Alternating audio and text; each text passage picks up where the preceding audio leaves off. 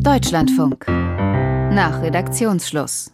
Der Medienpodcast. Fußball ist mein Leben und war ganz lange mein Mittelpunkt und fühlt sich für mich nach Heimat an.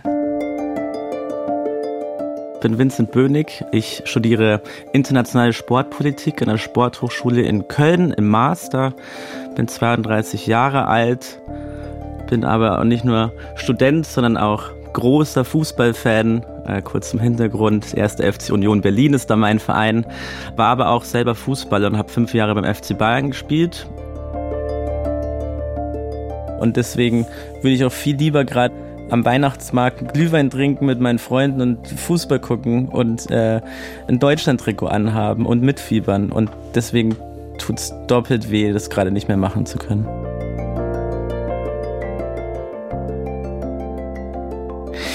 Weil es für mich ehrlicherweise nicht mehr zu rechtfertigen ist, nicht nur die WM in Katar aktuell, sondern auch was in den letzten vier, acht, zwölf Jahren passiert ist in Bezug auf die FIFA und deren Nichteinhaltung von zum Beispiel auch Menschenrechten oder auch des Klimaschutzes. Mit diesen Gedanken hat sich unser Hörer, Fußballfan und Sportpolitikstudent Vincent Bönig gemeldet. Und das hat mich ins Grübeln gebracht. WM anschauen oder nicht? Ja, und da fängt das Dilemma ja erst an. Denn nicht nur die Welt schaut nach Katar, auch für Medien ist so eine Weltmeisterschaft immer ein riesiges Spektakel. Da wird live kommentiert, es hagelt Prognosen und Analysen zu kommenden und vergangenen Spielen, aktuelle News von den Teams und eben auch Hintergrundberichte. Soweit, so normal. Doch bei dieser WM ist trotzdem alles anders. Medien schreiben von der umstrittensten WM jemals, Kritische Vorberichte legen die menschenunwürdigen Arbeitsbedingungen der Gastarbeiter offen und dokumentieren das homophobe Gedankengut eines WM-Botschafters. Aber reicht das? Vorberichte? Was passiert, wenn der Ball rollt? Und wie sollten Medien über diese WM allgemein berichten? Oder sollten sie es gar ganz lassen? Auf diese Fragen finden wir in dieser Folge nach Redaktionsschluss Antworten. Ich bin Antran. Schön, dass Sie dabei sind und noch ein kleiner Hinweis, die Podcast-Folge haben wir am Freitag, den 25. November 2022 aufgenommen. Wir können also nicht wissen, wie die deutsche Mannschaft steht, ob sie noch im Turnier ist oder nicht. Und zuerst wollte ich von Vincent wissen, was er fühlt, wenn er an diese WM in Katar denkt. Schmerz, ehrlicherweise, es hört sich sehr hochtrabend an, aber es ist so, weil ich meinen Sport verloren habe, ein klein wenig. Und ähm, man das Gefühl hat, auch durch die Kommerzialisierung, dass er so schnell auch nicht in dem Kontext zurückkommt, wie ich ihn lieben gelernt habe. Und wie beobachtest du die Medienberichterstattung zur WM in Katar? Ungern spreche ich über die Keule der Doppelmoral, weil das ist, glaube ich, das Stichwort aktuell in der Medienbranche, wenn es eben auch im, oder was heißt Medienbranche oder generell auch unter Fußballfans, was die WM-Berichterstattung angeht.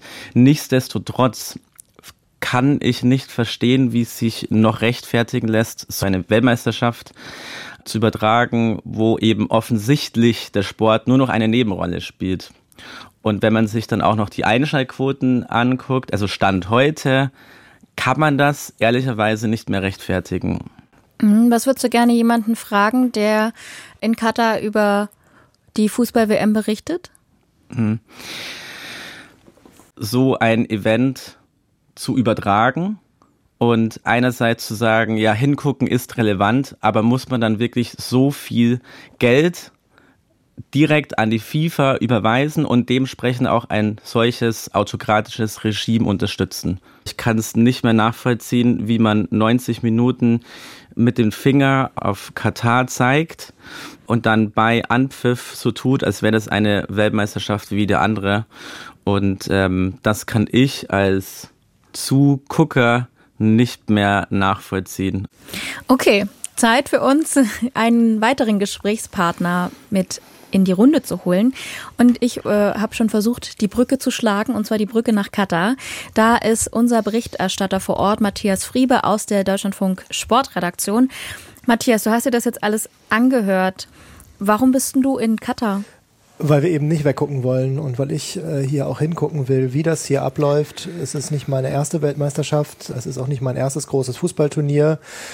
Und äh, Wir verstehen uns ja in der Sportredaktion auch so, dass wir jetzt nicht nur darauf achten, was passiert äh, zwischen Anpfiff und Abpfiff. Und uns geht's nicht in allererster Linie darum, darüber zu berichten, welche Verletzungen sind gerade entscheidend bei den Mannschaften, wie läuft das taktische System oder wer sitzt noch auf der Auswechselbank, sondern uns geht's ja darum zu zeigen, wie hängt das alles mit allem zusammen. Also welche gesellschaftlichen Verflechtungen gibt es? Wo laufen die wirtschaftlichen Kanäle? Wie ist das politisch und sportpolitisch entschieden worden? Wie kann man manche Entscheidungen, die jetzt auch getroffen werden, wie kann man die auch sportpolitisch deuten? Ähm, was heißt das auch für die Zukunft des Fußballs? Und in diese Richtung verstehe ich auch meine Aufgabe hier sozusagen meine Augen dafür zu nutzen, äh, so hinzugucken, dass man auch die Dinge berichtet, die vielleicht in den 90 Minuten auf dem Feld ähm, sonst zu kurz kommen würden. Hm. Kannst du trotzdem verstehen, was, auf was Vincent da anspricht, was er da alles erzählt hat? Das waren ja viele verschiedene Punkte sozusagen. Ja klar, habe ich da ein äh, totales Verständnis für und das ist ja auch nichts, was uns jetzt erst und auch mir auch hier in Katar zum ersten Mal begegnet. Das ist ja was, wo ich mich auch jeden Tag in der Arbeit mit auseinandersetzen muss. Mir tut es persönlich auch weh, äh, der auch groß geworden ist von Kindestagen an. Äh, ich komme aus dem Ruhrgebiet gebürtig, da ist Fußball eins der ganz wichtigen Themen. Mir tut es auch weh zu sehen, wie äh, der Fußball sich entwickelt hat in den letzten Jahren und Jahrzehnten. Wenn wir aber ganz ehrlich sind, hat das jetzt nicht nur was mit Katar zu tun, sondern ich habe mich gestern auch noch mit einem Kollegen hier vor Ort länger drüber unterhalten. Das, was hier die reine Turnierablauf, die reine Turnierorganisation passiert, da spielt es fast keine Rolle, ob das jetzt Katar oder Russland äh, oder sonstiges Turnier ist. Das ist überall gleich. Da gibt es Einschränkungen, da gibt es Grenzen, da gibt es ähm, die Themen, die mit denen wir uns hier jeden Tag beschäftigen, die sind tatsächlich äh, hier nicht anders als woanders. Also das ist eher, das sind zwei verschiedene Paar Schuhe. Das eine ist, wie organisiert die FIFA so ein Turnier? Was wird aus dem internationalen Profifußball gemacht? Und das andere Thema ist, was passiert hier in Katar? Was passiert hier in dem Land? Dass das natürlich zusammenhängt, ist mir klar.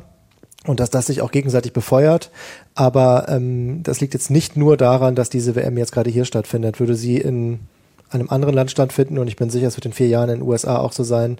Da würden viele der Themen genauso äh, kritisch von uns angeguckt wie jetzt hier auch. Hm. An dieser Stelle würde ich gerne die vierte in der Runde mit einbeziehen und das ist Annika Becker, freie Journalistin, freie Sportjournalistin mit Expertise zu Fußball. Die zeigt sie unter anderem im Podcast Frauen reden über Fußball, kurz FRÜF, aber auch in ihrer Expresskolumne zum Fußball der Frauen und auch als äh, freie Autorin bei sportschau.de. Und ich freue mich, dass wir jetzt mit ihr sprechen können, weil ich die Perspektive einer freien Journalistin auch super spannend finde, die für so viele unterschiedliche Medienhäuser arbeitet. Wie siehst du das? Wird das Thema von allen Medien gleich behandelt? Siehst du da schon Unterschiede? Und was sind dann die Unterschiede, Annika?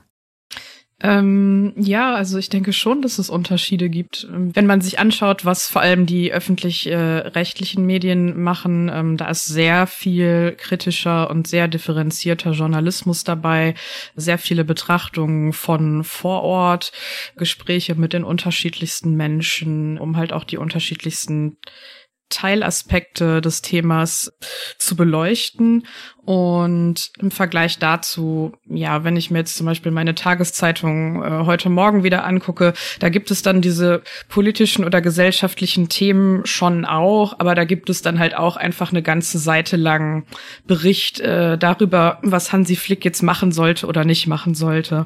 Und das ist dann immer so sehr voneinander abgetrennt, beides, äh, der Sport und die Politik. Und das finde ich tatsächlich dann auch schwierig. Also ich kann da die Bedenken von Vincent auch äh, total verstehen.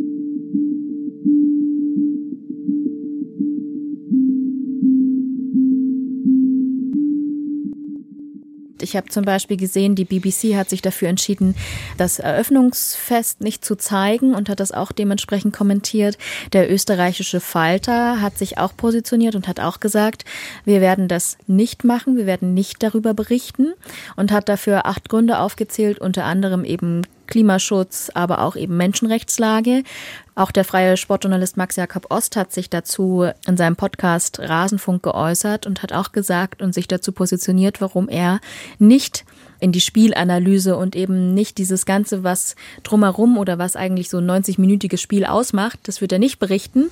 Er spricht eben nur über diese Menschenrechtslage und über Hintergründiges, weil er das mit seinem Gewissen nicht ausmachen kann.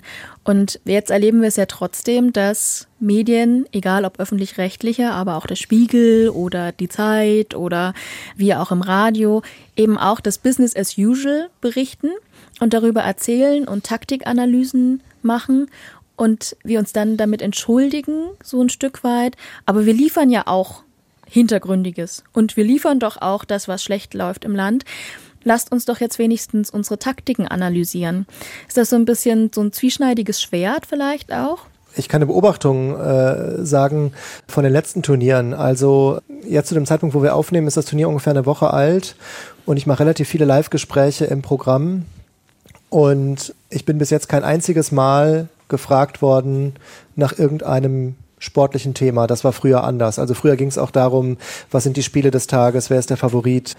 Und eine zweite äh, Sache vielleicht noch dazu, das ist aber eher eine Vermutung, die kann ich nicht belegen, aber es ist eine Vermutung, dass wir im langfristigen Zeitraum, 10, 20 Jahre, wahrscheinlich über diese Frage gar nicht mehr so diskutieren werden, weil ich glaube, dass die Fernsehrechte erstens nicht billiger werden und wir zweitens wahrscheinlich irgendwann dazu übergehen oder dass viele dazu übergehen müssen, die Berichterstattung ausschließlich auf den Hintergrund zu legen. Annika, teilst du diese Einschätzung? Ich kann das tatsächlich nicht einschätzen, weil mir dafür der Hintergrund fehlt. Aber ich sehe es auf jeden Fall auch so, dass es sehr ja, also auf jeden Fall ein, ein zweischneidiges ähm, Schwert ist. Und ich finde, es kommt ein bisschen darauf an, wo man halt hinguckt oder wo man auf die Berichterstattung Wenn guckt. ich so zum Beispiel durch die sozialen Medien ähm, im Moment durchscrolle, dann finde ich, dass es schon insgesamt einfach sehr, sehr viel weniger reine Taktik und ähm, Fußballberichterstattung geworden ist. Also es gibt sie noch, aber wenn man die sieht, dann fällt es halt wirklich auf, wenn das halt so ein reiner spielanalystischer Beitrag irgendwo ist, sondern es ist eigentlich wirklich fast alles Einordnung. Woher kommt diese Entwicklung und wie findest du die? Ich finde die in dem Fall sehr gut, weil ich das sehr angemessen finde. Und ich glaube, ja, dass es einfach sehr klar war. Also ich meine, allen, die irgendwie was damit zu tun haben, war seit Jahren klar, dass sie sich damit auseinandersetzen müssen, ob und wie sie über dieses Turnier sprechen wollen. Und dann ist auch völlig klar, dass man irgendwie eine Haltung dazu entwickeln muss. Und ich kenne einige Leute, die das halt ähm, so handhaben, dass sie sagen, äh, okay, ich bin gerne bei Beiträgen dabei, wo es äh, darum geht, äh, über die politischen Hintergründe zu sprechen, aber rein über das Sportliche irgendwo sprechen, das möchte ich nicht, weil ich mich dem nicht gemein machen möchte. Und wie machst du das? Ich mache das tatsächlich auch genau so. Also ich war tatsächlich ja auch mit einer Kollegin zusammen für eine Recherchereise vor Ort. Das war von Ende August bis Anfang September. Da haben wir mit verschiedenen Leuten vor Ort gesprochen. Und jetzt, ich mache wirklich zum rein sportlichen gar nichts. Es gab da auch Dinge, die ich abgelehnt habe. Wie reagiert denn so eine Redaktion, wenn du einfach sagst, nö, Analyse mache ich nicht, ähm, weil ich das nicht gut finde? Hast du dann mal eine Re mm. Reaktion bekommen? Ja, schon. Und die waren tatsächlich aber auch sehr verständnisvoll und äh, positiv. Also ich glaube, das kann ich sagen. Das war halt einmal mit einem Kollegen von der BBC. Für die hatte ich während der EM der Frauen ähm, so ein, zwei Mal ein bisschen sowas gemacht, so Einschätzung zum deutschen Team, zur Nationalelf, ähm, besonders natürlich vor dem Finalspiel gegen England und die wollten jetzt halt wieder was ähnliches haben.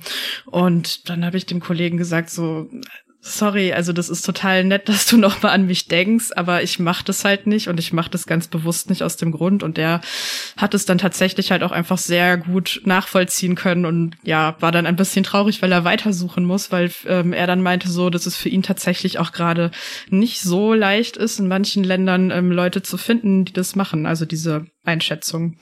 Ja, und was ich total spannend finde in dem Kontext, erstmal finde ich es toll, dass du auch für dich dir im Vorhinein Gedanken gemacht hast, wie du mit der Weltmeisterschaft umgehst. Finde ich total wichtig, weil ich finde, jeder hat da irgendwie seine Rolle zu spielen. Ähm, in dem Kontext habe ich mir auch die Frage gestellt, ähm, rein hypothetisch, ähm, wie könnte denn ein Medienboykott aussehen? Also gehen wir mal weiter, wenn solche Weltmeisterschaften noch ins Absurdere geführt werden. Wie wie könnte da so ein Medienboykott aus eurer Sicht aussehen? Ich glaube nicht, dass es zu einem Boykott kommen wird. Warum nicht? Ja. Weil Also es kommt ja auf kleiner Ebene, ich habe es ja gerade ein paar Beispiele genannt, kommt es, äh, entscheiden sich ja durchaus Medienmenschen dazu, in Teilen das zu boykottieren. Und ich glaube, was man sich ja wirklich fragen muss und was auch im, ich erzähle jetzt wieder aus dem Nähkästchen, Vincent und ich im Vorgespräch auch schon hatten, die Frage, wann ist denn eine Grenze gesetzt, dass man nicht mehr hinfährt? Wenn nicht bei Menschenrechten zum Beispiel. Mm. Das hängt einmal tatsächlich wieder mit den äh, Rechten zusammen. Wir hatten ja das Thema gerade schon. Das ginge dann tatsächlich nur, wenn man keine Rechte mehr hat, weil so, wenn man Rechte an dem Turnier hat, dann ist man auch verpflichtet, darüber zu berichten und äh, zu übertragen. Natürlich sind Menschenrechte ein Thema, über das man nicht diskutieren muss. Das ist ja ganz klar. Ich glaube aber trotzdem nicht, dass es zu einem Boykott kommen wird, denn nichtsdestotrotz ist äh, eine Fußballweltmeisterschaft immer noch ein Ereignis, was viele hundert Millionen auf der Welt interessiert und was ein tatsächlich vierwöchiges in gewissem Sinne Weltereignis auch ist. Und darüber gar nicht zu berichten, halte ich journalistisch auch nicht für den richtigen Weg. Warum hat Fußball da immer noch so eine Sonderrolle bei Medien? Und ich frage mich dann auch immer so, bei Fußball-Sportberichterstattung, weil eben, wie ihr alle drei, da sind meistens Menschen dabei, die mit vollem Herzen den Sport lieben. Dass man hier in Deutschland dieser Sportart einfach auch so verpflichtet sich fühlt und das sich dann auch wieder in den Medien widerspiegelt. Und es ist dann für jemanden, dem dieser Sport vielleicht ein bisschen fremder ist wie mir, mittlerweile auch immer so ein bisschen, auch ein bisschen befremdlich. Naja, es ist schon sehr, sehr vielen Leuten wichtig, aber es gibt genauso ja auch äh, sehr viele Leute, die, die keinen Fußball gucken und die jedes Mal sehr gestresst sind, wenn so ein großes internationales Turnier ist und sie sich das dann auf der Arbeit alles anhören müssen. Ähm, die gibt es auch und die, an die sollte man vielleicht auch an dieser Stelle mal ganz kurz denken.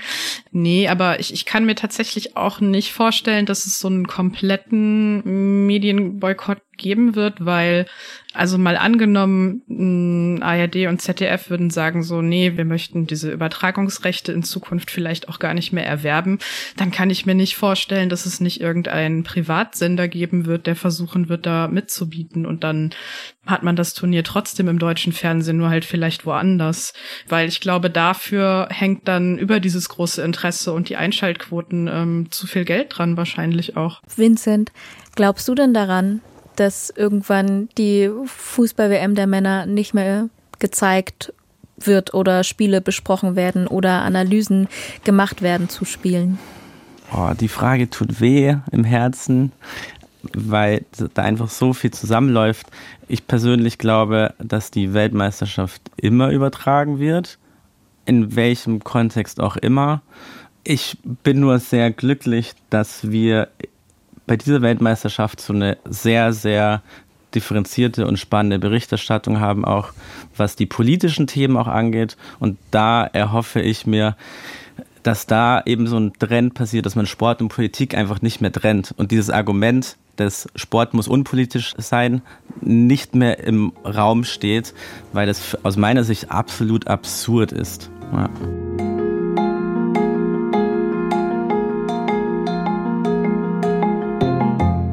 Und ist es dann nicht gerade gut, dass jemand wie Matthias gerade vor Ort ist in Katar? Matthias, das wollte ich dich sowieso fragen. Könntest du das, was du gerade leistest, auch hier in Köln machen, aus dem Funkhaus aus? Tatsächlich äh, ist die klare Antwort nein. Hm, vor einem Jahr gab es oder vor anderthalb Jahren gab es ja diese wegen Corona um ein Jahr verschobene Europameisterschaft, die in zwölf Ländern stattgefunden hat, was ja allein unter Klimaschutzaspekten auch schon reiner Wahnsinn war. Und die habe ich bis auf zwei kurze äh, Ausnahmen und Besuche in München tatsächlich komplett aus dem Homeoffice begleitet. Das ist für Einschätzungen und ähm, Recherchen gerade bei so einem Turnier in zwölf Ländern möglich. Aber jetzt vor Ort, man merkt einfach, dass es ein ganz anderes Berichten ist, dass man ganz andere Eindrücke sammelt, dass man äh, Dinge viel besser einschätzen kann. Also ich würde sagen, äh, das geht nur, wenn man vor Ort ist und sich die Dinge anguckt und ähm, es wirklich miterlebt, wie das dann auch funktioniert. Also ich würde guten Gewissens sagen, ähm, dass man nur wirklich vor Ort äh, das wirklich echt und authentisch berichten kann. Vincent nickt. Ja, das kann ich leider nicht beurteilen, aber ich kann es mir sehr gut vorstellen. Würdet ihr privat die WM gucken? Darf ich die Frage stellen? Klar. Nein, also ich gucke sie nicht. Du, Matthias, musst, aber würdest du auch gucken, wenn du nicht müsstest? Spannende Frage. Haben wir auch schon gestellt, die Frage. Weiß ich ehrlich gesagt gar nicht. Äh, auf jeden Fall würde ich sie nicht so gucken, wie ich früher Weltmeisterschaften geguckt habe. Und ähm, ich kann auch sagen, also wir haben jetzt äh, zum Zeitpunkt unserer Aufnahme ähm, den ersten Spieltag passiert. Ein Viertel aller Spiele sind schon absolviert worden. Wirklich geguckt 90 Minuten ein Spiel in voller Länge habe ich ein einziges. Das läuft hier tatsächlich auch bei der Arbeit so nebenbei und wenn man im Pressezentrum sitzt, dann guckt man mal hin, wenn irgendwie Rumoren oder die Lautstärke ein bisschen höher ist. Aber so wirklich mit großem Interesse vor dem Fernseher sitzen und mir die Spiele angucken, tue ich tatsächlich nicht. Hm, du sagst, das ist jetzt anders.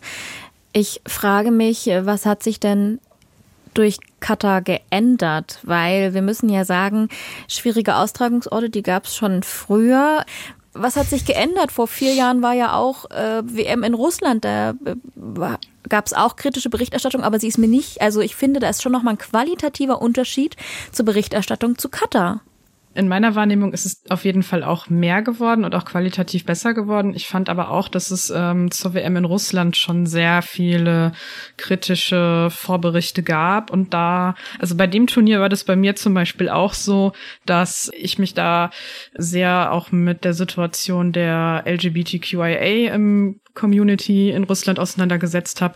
Und also von der bin ich selber auch Teil. Und dann war das für mich halt so ein Punkt, zum Beispiel zu sagen, so, okay, ich kann und möchte da auch einfach nicht so besonders viel von gucken. Ich habe dann trotzdem nicht nichts geguckt, sondern habe dann halt ähm, die deutschen Spiele verfolgt. Aber das war halt sowas, wo das bei mir, glaube ich, das erste Mal so richtig angefangen hat, da mehr zu hinterfragen und das auch zu reduzieren. So. Also bei mir äh, hat das jetzt nicht mit Katar angefangen, dass ich eine gewisse Übersättigung spüre. Dieses ganze internationaler Profifußball ich will es mal Gehabe nennen, ähm, ist was, was mich sowieso nervt und was bei mir auch zu einer Übersättigung führt. Also wir haben mittlerweile die Möglichkeit, jeden Tag, wenn wir wollen, Fußball zu gucken. Länderspiele werden zur Football Week äh, aufgeblasen, sodass nicht irgendwie, weiß ich nicht, Mittwoch und Samstag gespielt wird, sondern dass dann Holland am Montag spielt, Belgien am Dienstag, Deutschland am Mittwoch und so weiter.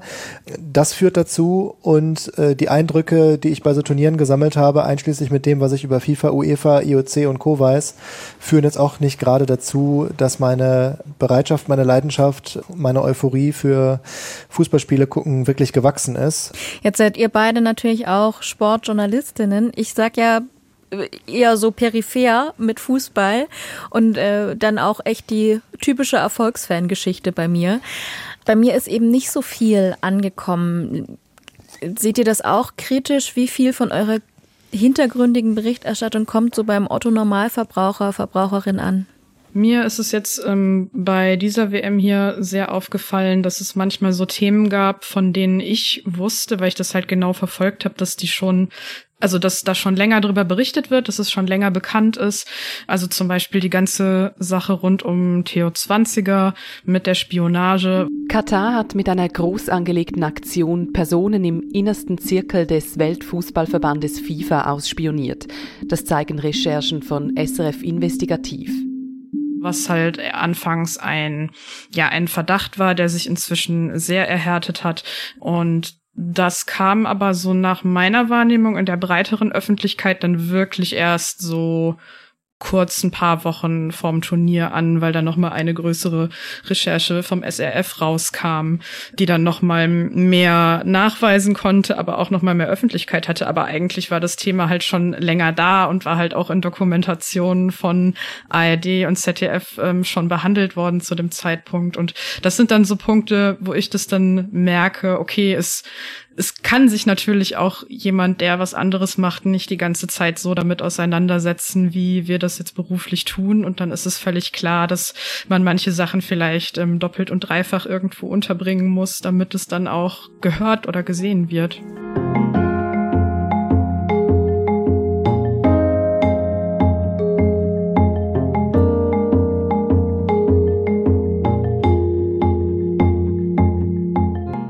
Also ich persönlich muss schon sagen, dass sich nach Russland für mich viel verändert hat in der Medienberichterstattung. Also auch mal die Frage an dich, Matthias. Hast du dich anders vorbereitet im Vergleich Katar zu Russland? Oder sind es einfach deine Erfahrungen, die du mitnimmst und jetzt dementsprechend auch anpasst anhand der aktuellen Newslage?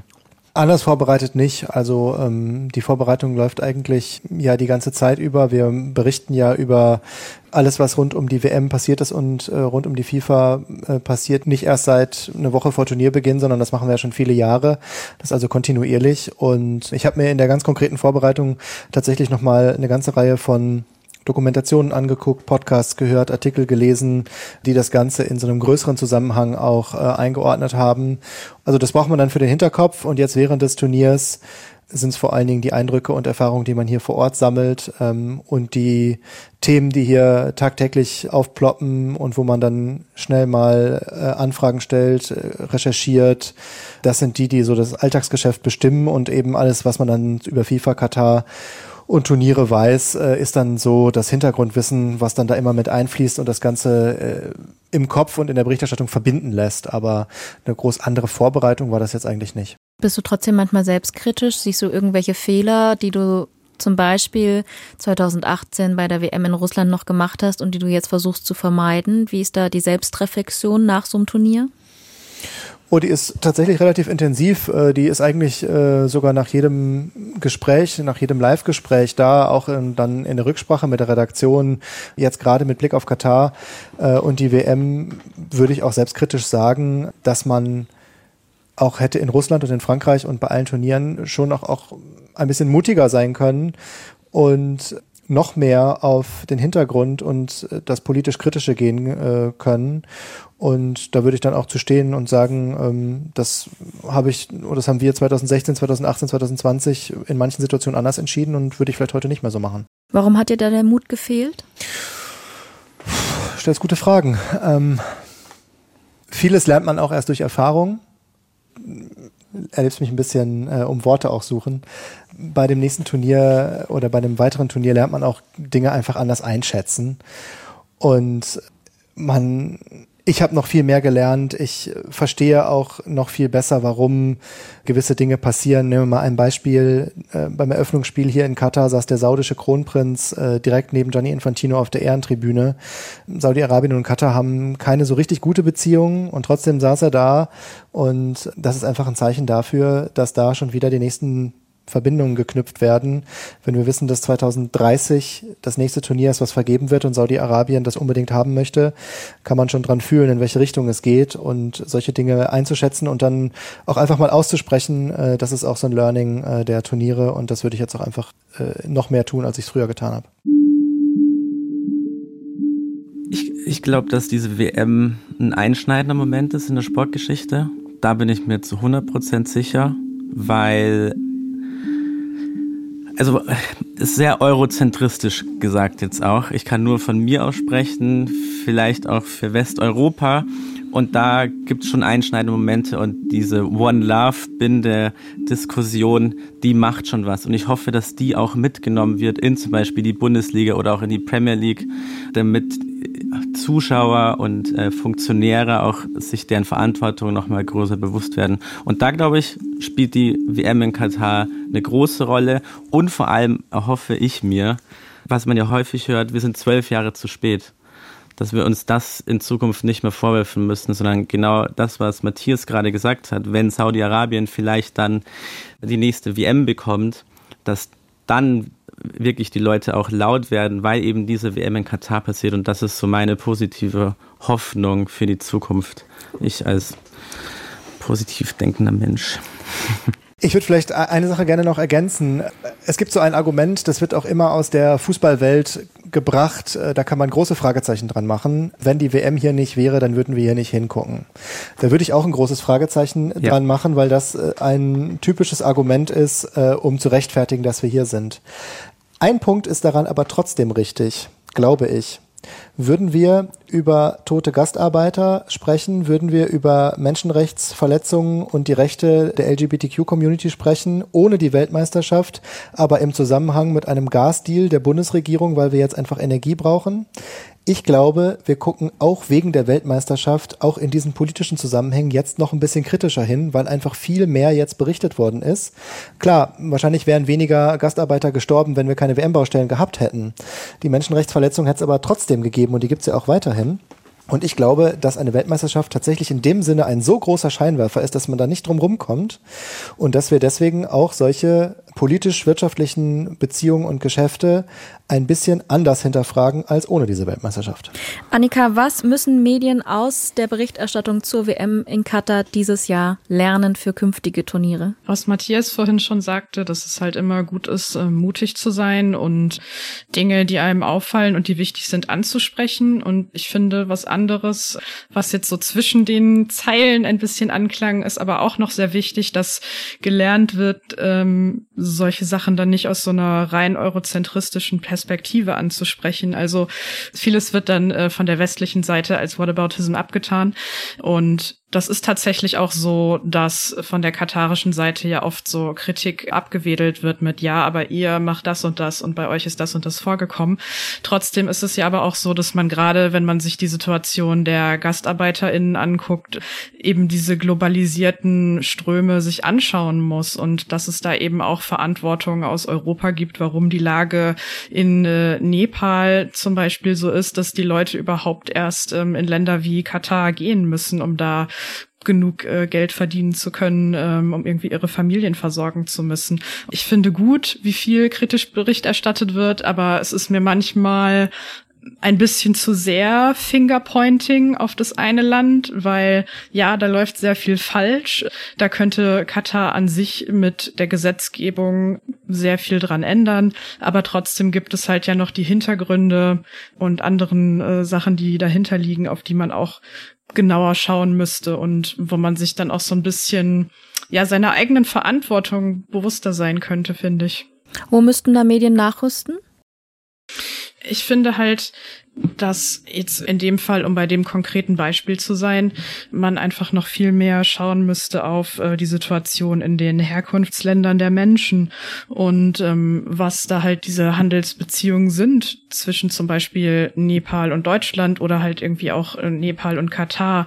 Wie werden eigentlich Trikots hergestellt? Zu welchen Konditionen in welchem Land? Und ähm, wie viel Geld bekommen die Leute da tatsächlich für und für wie viel wird es dann hier verkauft? Solche Sachen. Kann das der Sportjournalismus derzeit überhaupt gerade leisten, wenn ich mir jetzt vorstelle, ein Matthias in Katar?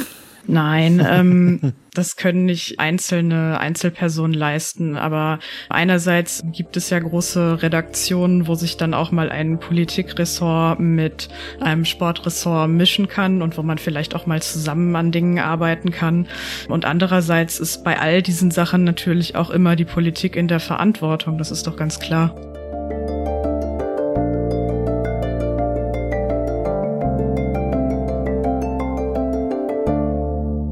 Vincent, nach äh, dem Gespräch, was nimmst du mit? Mal wieder, dass es kein Schwarz und Weiß gibt. Dass ich ein besseres Gefühl dafür bekommen habe, dass es schon relevant ist, auch Journalistinnen vor Ort zu haben. Ein Fakt, der auch gerade noch erwähnt wurde, den ich mir wünschen würde für die Zukunft, dass eben unterschiedliche Redaktionen zusammenkommen, also Politik und Sport. Das ist für mich in Zukunft einfach untrennbar.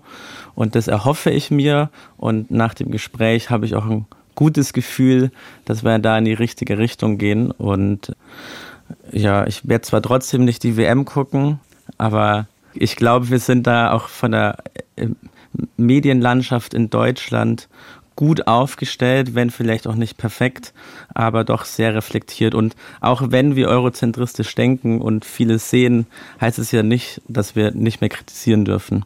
Also ist das erst der Anfang. Was denkt ihr, Annika? Ich fand erstmal, dass es ein sehr schönes und angenehmes Gespräch war mit sehr tollen Fragen, wirklich.